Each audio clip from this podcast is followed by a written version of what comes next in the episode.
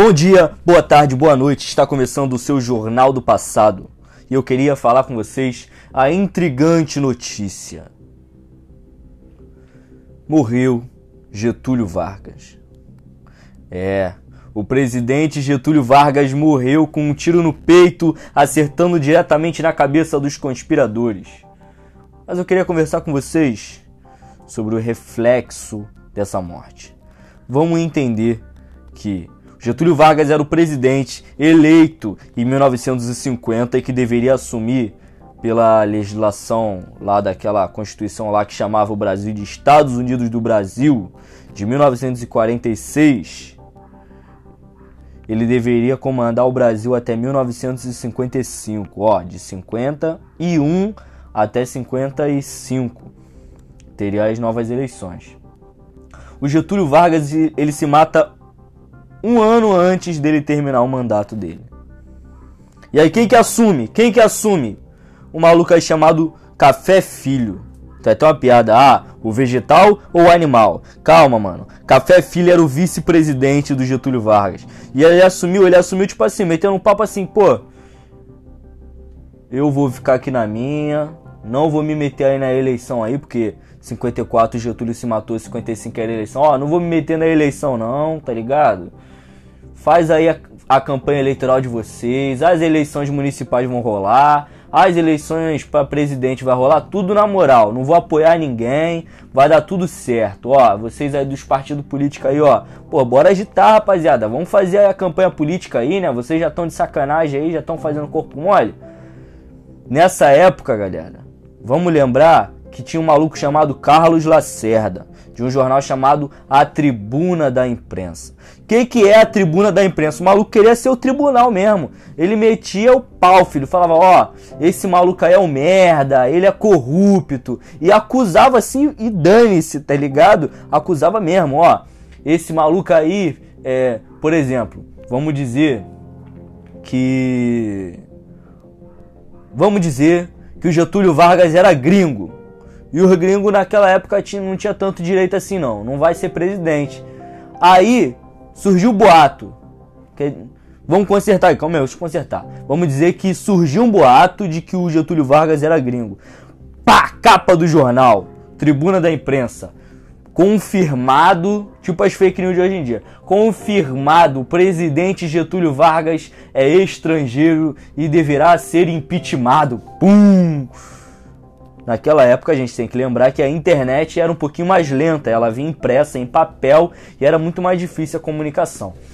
Então, toda a pressão política ela caiu em cima do Getúlio Vargas. E aí aconteceu nesse amigo aí chamado Carlos Lacerda, né, que batia, batia, batia, é um atentado, mano. O cara tomou um tiro no pé. Foi um tiro no pé do Getúlio Vargas. porra, não aguentou a pressão, irmão. Porque o, nessa, né, nesse aí que o maluco tomou um monte de tiro, o segurança dele lá, que era militar da aeronáutica, morreu, pai. Morreu, tomou tiro, morreu. O outro amigo lá dele também ficou ferido. Esse cara que morreu era o Rubens Florentino Vaz, mano. Esse cara morreu, e aí um cara lá no Senado fez um discurso falando: não, Getúlio Vargas é, é mentira. Você tá chamando, falando que a gente tá mentindo. É mentira que o, o nosso aí o, o, nosso guerrilheiro, nosso condor, com as suas asas metálicas cintilando pelos céus, é mentira. Né, que você está dizendo que a gente está falando mentira, é mentira que ele foi alvejado numa tocaia noturna aí por um lacaio do governo. Lacaio do governo, exatamente. Ele chamou o o funcionário do governo de lacaio do governo, porque ele estava acusando frontalmente o Getúlio Vargas de homicídio, tá ligado? E um poucos dias depois o Getúlio Vargas se mata. Na rua, porra, foi um fuzuê, mano. Imagina 2013, mas com um princípio. Então, tipo assim, os jornais que atacaram Getúlio Vargas foram atacados também mano, jornalista agredido, porque toda época que dá alguma confusão, jornalista agredido, é impressionante. E, mano, aconteceu um monte de merda, um monte de merda. E, né, esse fuzuê todo, o Café Filho, falando que preferia ficar na vice-presidência da República, porque, porra, não queria estar nesse carro todo, não. Mas aí, vamos lá, lembrando para vocês que ia ter as eleições. Cara, bagulho ficou doido, mano. O bagulho ficou doido, a pressão política era enorme e caraca, a oposição do Getúlio Vargas, ela ainda fazia oposição ao Getúlio Vargas, mesmo depois que o cara morreu, mano. E tinha um maluco chamado Jurandir Bizarria Mamed, que fazia pressão e ficava cutucando algumas áreas mais golpistas aí do exército, né? Do exército não, das Forças Armadas. Porque para quem não sabe, as Forças Armadas sempre foram legalistas. Elas, é, é, tipo assim, começou esse discurso golpista de lá para cá, porque essa é, com esse acesso à internet, a galera começa a pesquisar e ver um tal de Brasil pra, paralelo, querendo mostrar a segunda face da moeda, que não faz o menor sentido você mostrar a segunda face da moeda quando você falar de nazismo, de ditadura militar, de tortura, de morte de outras pessoas. Você não, não vê, tá ligado? E aí, mano, esse discurso vai prevalecendo e a gente vai tendo essa visão do exército. Mas o exército, mano, as forças armadas, a marinha, a aeronáutica são legalistas. Você vai entender mais pra frente. Então, esse maluco aí, Bizarria Mamed, ele ficava cutucando, pá, e a pressão foi aumentando, foi aumentando, foi aumentando. E aí subiu a pressão do presidente Café Filho, né? Porque eu acho que ele tinha problema de coração, né? Falaram lá, não, o Café Filho tá com problema de coração. Cara, esse Bizarria Mamed vai lá no enterro de um general chamado Caromber Pereira e fala contra a posse do Juscelino Kubitschek. Mano, Juscelino Kubitschek foi eleito, certo? Então o cara tem que assumir, pô, foi eleito democraticamente, parceiro. Não importa como a democracia funcionava naquela época. Foi eleito pelo voto da população. Tem que assumir, certo? Os caras discordavam, falavam, não, olha só, quem elegeu esses caras aí foram os comunistas, foram. É... tá ligado? É o fantasma do comunismo perseguindo o Brasil. E aí, cara, o Juscelino Kubitschek, ele vai. É, ele era governador de Minas Gerais, né? A época, ele vai acompanhando tudo que tá acontecendo ali de Minas Gerais.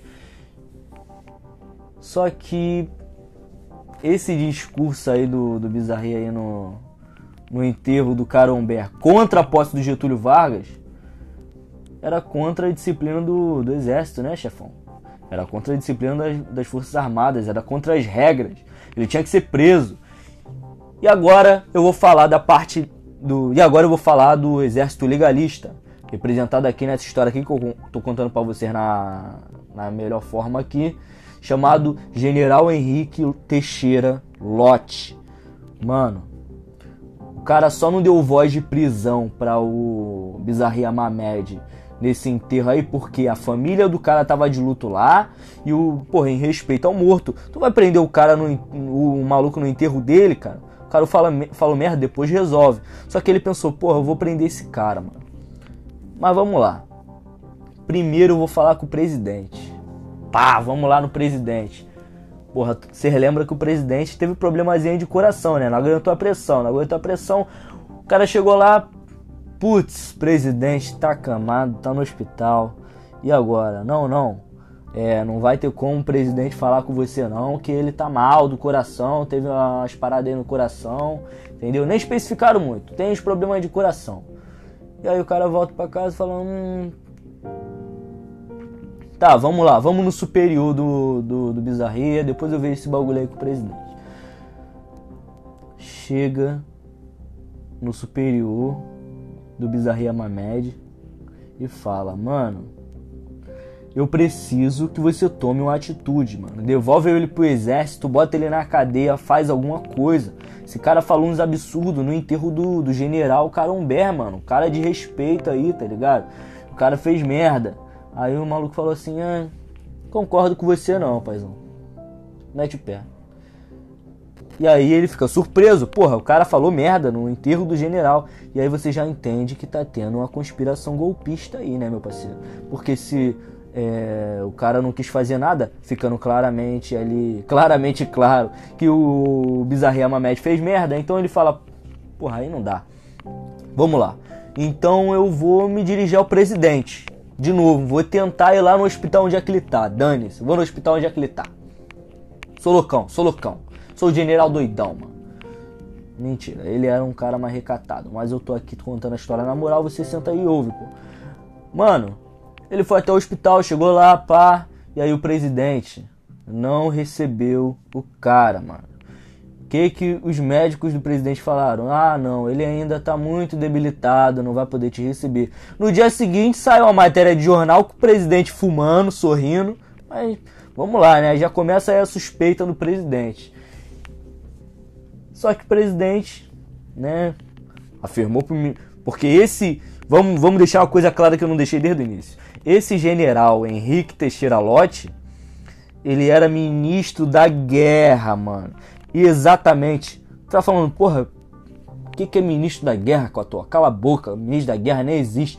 Exatamente, naquela época o ministro da guerra era o ministro da defesa, mas eu vou falar ministro da guerra porque eu tô falando de 1950, não tô falando de, 2000, de 2020, pô. Cala a boca e escuta. Chatão, caraca. Então, o que que acontece? O ministro da guerra, Henrique Teixeira Lott, que nós tá falando aqui desde o início, ele chega lá, o presidente não recebeu ele e os médicos falaram: "Não, ele tá muito debilitado", entendeu? E aí a gente tá pensando até em dar uma folguinha para ele e vai tirar um descanso aí. Quem vai assumir é o presidente da Câmara dos Deputados. Quem era o presidente da Câmara dos Deputados? O Carlos Luz. O parceiro, tu sabe quem é o Carlos Luz, padrinho? Tu, tu sabe, tá ligado? Não tá, né? Vou te passar a visão. Nesse enterro aí, que o Bizarria Mamed falou um monte de merda, o Carlos Luz, presidente da Câmara dos Deputados, foi lá cumprimentar ele. Porra, é isso, mano. É foda, brabo sou teu fã, assina aqui meu peito. Foi quase isso. Só que ele não fez isso com nenhum outro que discursou, só o Bizarria Mamed. E o Bizarria Mamed foi o único que falou um monte de merda. Mano do céu. O Henrique Teixeira Lote já tava bolado com ele desde, a, desde lá. Chegou lá e falou: então tá, mano. O superior dele não vai cobrir. O presidente não vai cobrir. Então eu vou cobrar o Carlos Luz, vamos ver se ele toma uma atitude. Chegou lá no Carlos Luz. Aliás, você lembra, né, que o Rio de Janeiro, você lembra que o Rio de Janeiro que era a capital do Brasil, Distrito Federal do Brasil, Rio de Janeiro, onde que era a sede do governo, se eu não me engano, era o Palácio do Catete. Chegou lá o Pesquisem, tá, gente? Não confia na minha palavra assim, não. É, pesquisem, mas vamos lá. Chegou no Palácio do Catete. O Lote lá, o Henrique Lote, chegou no Palácio do Catete. Boladão, parceiro, boladão. Cheio de ódio no coração. Falou assim, pô, chama o presidente pra mim, por favor. Mano, o presidente deu um chá de cadeira nele, ficou duas horas esperando o presidente. Pra ele dar quatro, quatro saídas pro caminho. E eu não vou nem te falar essas saídas, porque o presidente falou pra ele: ah, ah, ah, ah. não, não tô nem aí. Não vou resolver, não acho que ele merece ser punido. O outro superior dele lá, o. Acho que é Ducão o nome do cara. Ele falou que, ah, eu, eu até puniria ele e tal. Se eu tivesse enxergado o motivo. Assim, ele não enxergou o motivo de um militar e contra a disciplina militar, tá ligado? E falar contra a posse de um presidente democraticamente eleito, falando que a democracia era uma farsa, Mano, o cara falou muita merda, mano. Pesquisa, o cara falou muita merda. Ele chegou lá e falou: então tá, meu parceiro, você não vai fazer nada. Ok. Então é o seguinte: eu não sou mais o ministro da guerra. Escolhe outro ministro aí, padrinho. Que eu não sou mais. Quem que vai assumir o meu lugar? Ah, vai assumir o, gen o general Fius aqui. Ele vai assumir teu lugar. Então eu quero que ele assuma amanhã. Tô nem aí. Então tá. Mano, no jornal no dia seguinte, tava tudo assim, ó. É, tudo que os golpistas querem é a saída do general Henrique Lott, porque ele seria a garantia da democracia, tá ligado? Só que pensa comigo, esse, o jornal ele sempre sai é, com as notícias do dia anterior. É, então não vamos pro dia seguinte ainda não. Vamos pensar o que que rolando quando o Henrique Lott foi para casa. Ele foi para casa e aí na, no alojamento militar, né, onde ele estava, uma, é, uma residência militar, onde ficam ali os militares, né, por isso que é o nome. Ele trocou uma ideia com o amigo dele, o Odílio Denis. Falou, porra, cara, larguei, larguei, larguei, mano, desapeguei. OLX, entendeu? Vão inventar e no futuro você vai entender essa piada. E eu não sou mais o ministro da guerra porque eles não vão punir o bizarria, mano. Eu tô boladão e eu não vou ficar esquentando minha cabeça com isso, não. Aí o Dilly Dennis, não, cara, não, bora botar as tropas na rua, vamos tomar, os caras vão dar um golpe, mano. Aí ele, não, não, não. Isso aí vai ser uma medida muito extrema, tá ligado? Não vou me envolver agora, vou esfriar a cabeça aqui, pá. Vai lá, os dois se despediram, o Odílio Dennis foi para casa, ele foi para casa dele. É, ele já tava na casa dele, foi pra casa dele. O Odílio Dennis foi pra, pra casa dele, ele era vizinho do, do Henrique Lote. Aí o Henrique Lote tá lá, pá, porra, tarde da noite. Ele olha assim, e olha lá, mano. A casa do cara tá acesa aí. Tu, tu, tu, tu. Ligou pro maluco. Qual é, padrinho? O que que tá pegando aí? O que que tá acontecendo aí? Tá com a luz acesa aí, tarde da noite. Pô, já era, já é hora de dormir, hein, mano. É hora de dormir, não tem essa não. Aí o cara, meu parceiro, juntei vários general aqui pra ir na ajudaria mesmo te socorrer, porque a gente tá boladão que esses cara não tem jeito. Não admitimos que você saia do Ministério da Guerra. Não queremos que você saia do Ministério da Guerra. Isso é ridículo. Ridículo. Os cara. É, aí o Henrique Lote. Então tô indo pra aí. Pô! Foi. Então, vamos lá explicar a situação. Ele, então vamos se reunir lá em casa e vamos, vamos planejar esse bagulho direito. O cara tomou a frente do bagulho.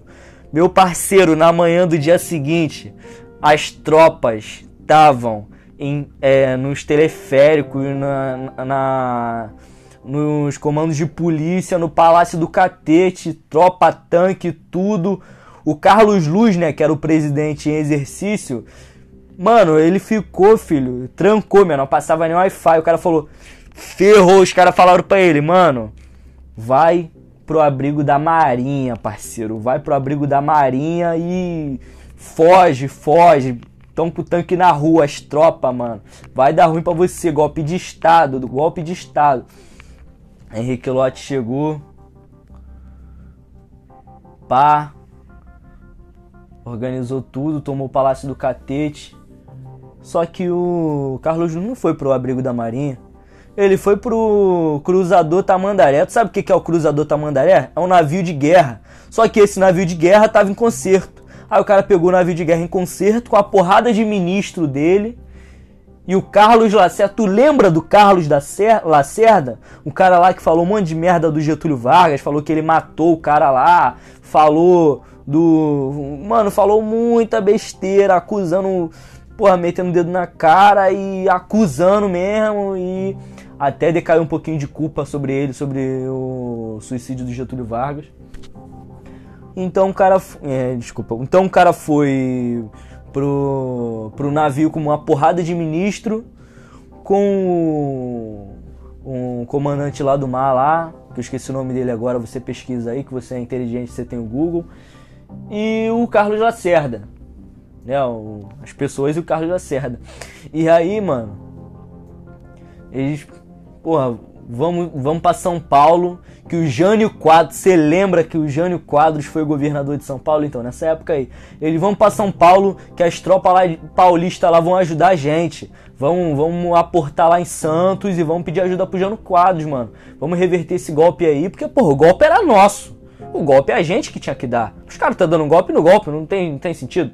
Aí os caras tomam, então saindo da Baía de Guanabara, só ouve o barulhinho do. Não sei se eles ouviram o barulhinho, mas você ouve aí o barulhinho dos, tan... do, dos canhões ali de Copacabana, de toda aquela orla ali do Rio de Janeiro, apontando pro navio deles. E aí você me pergunta, ah não, é só pra ameaçar. É pra ameaçar. Tiro de advertência que chama aí, bum, bum, bum, e batendo na água. O Carlos Lacerda, né, ele falou depois, ah não, era tiro de advertência? Porra, pra um tiro de advertência passou bem perto. E bum, bum, bum, os caras, mano, ferrou. Aí chegou a notícia de que um comandante lá de São Paulo ia ajudar eles. E junto com ela, sabe o que que veio? De que a maioria ali da, das guarnições estavam do lado do Henrique Teixeira Lott. Como a maioria ali estava do lado do Henrique Teixeira Lott, sabe qual é a mensagem que chegou de Santos? Se o navio aportar, aliás, se vocês entrarem no porto de Santos, o navio vai levar bala. Vai, vai levar bala, não tem jeito, não vai entrar no porto. Mano, os caras ficaram desesperados. Ferrou, já era, já era. Vamos morrer aqui, os caras estão atirando dali, os outros vão, vão. Hum, vamos se reunir aqui. Pá, Carlos. E aí, mano, qual é a tua ideia? Qual é a tua ideia? Qual é a tua ideia? Ah, mano, vamos voltar pro Rio de Janeiro. Não tem jeito, vamos se render. Mandaram a mensagem, ó, a gente aceita essa situação, porém, mano, o que que pega? A gente quer garantia da saúde física de todo mundo aqui. Olharam, pá, beleza, a gente vai dar, vai garantir a saúde de vocês, a integridade de vocês, com a exceção do Carlos Lacerda, porque ele foi responsável, foi um dos responsáveis pela morte do Getúlio Vargas. Mano, todo mundo aportou ali no Rio de Janeiro, voltou para suas casas. O Carlos Lacerda foi pedir ajuda no, no, na embaixada cubana para pegar um avião para os Estados Unidos e se exilar, mano, porque ele corria sério risco de vida, tá ligado? Ele corria sério risco de vida. Aí o Henrique Teixeira Lote, o que, que ele fez? Ele falou: vou dar a presidência pro Nereu Ramos, presidente do Senado. É. E ele dá. E aí? O que acontece? Lembra do Café Filho? Lembra que ele, ele era o presidente? Ele tenta voltar pra presidência. Uh, melhorei. Tô bem, tô bem. Ele viu toda a merda que tá acontecendo. Não, não, melhorei, melhorei. Tô bem, tô bem, tô bem. Já foi, já passou, passou, passou. Não, foi só uma dorzinha no peito aqui, entendeu? Devia ser ar. E, e aí, mano, o que que acontece? O o Nereu Ramos falou: não, vai voltar não. E botou as tropas, os tanques na porta do cara. botou os tanques na, na porta do cara, mano. Lá na Avenida Nossa Senhora de Copacabana, o cara mandou mensagem pro Supremo Tribunal Federal. Falou: olha só, é, a gente. Eu já não tenho problema de saúde. Eu só não consigo sair de casa porque tem tanque na minha casa, tropa aqui, exército. Aí o, o STF, não, o, o tá falando isso, mas pô, o Nereu Ramos, aí o presidente em exercício, ele falou que tá tudo bem, que já tirou as tropas. Você não tá, não tá sendo coagido do seu direito de vir.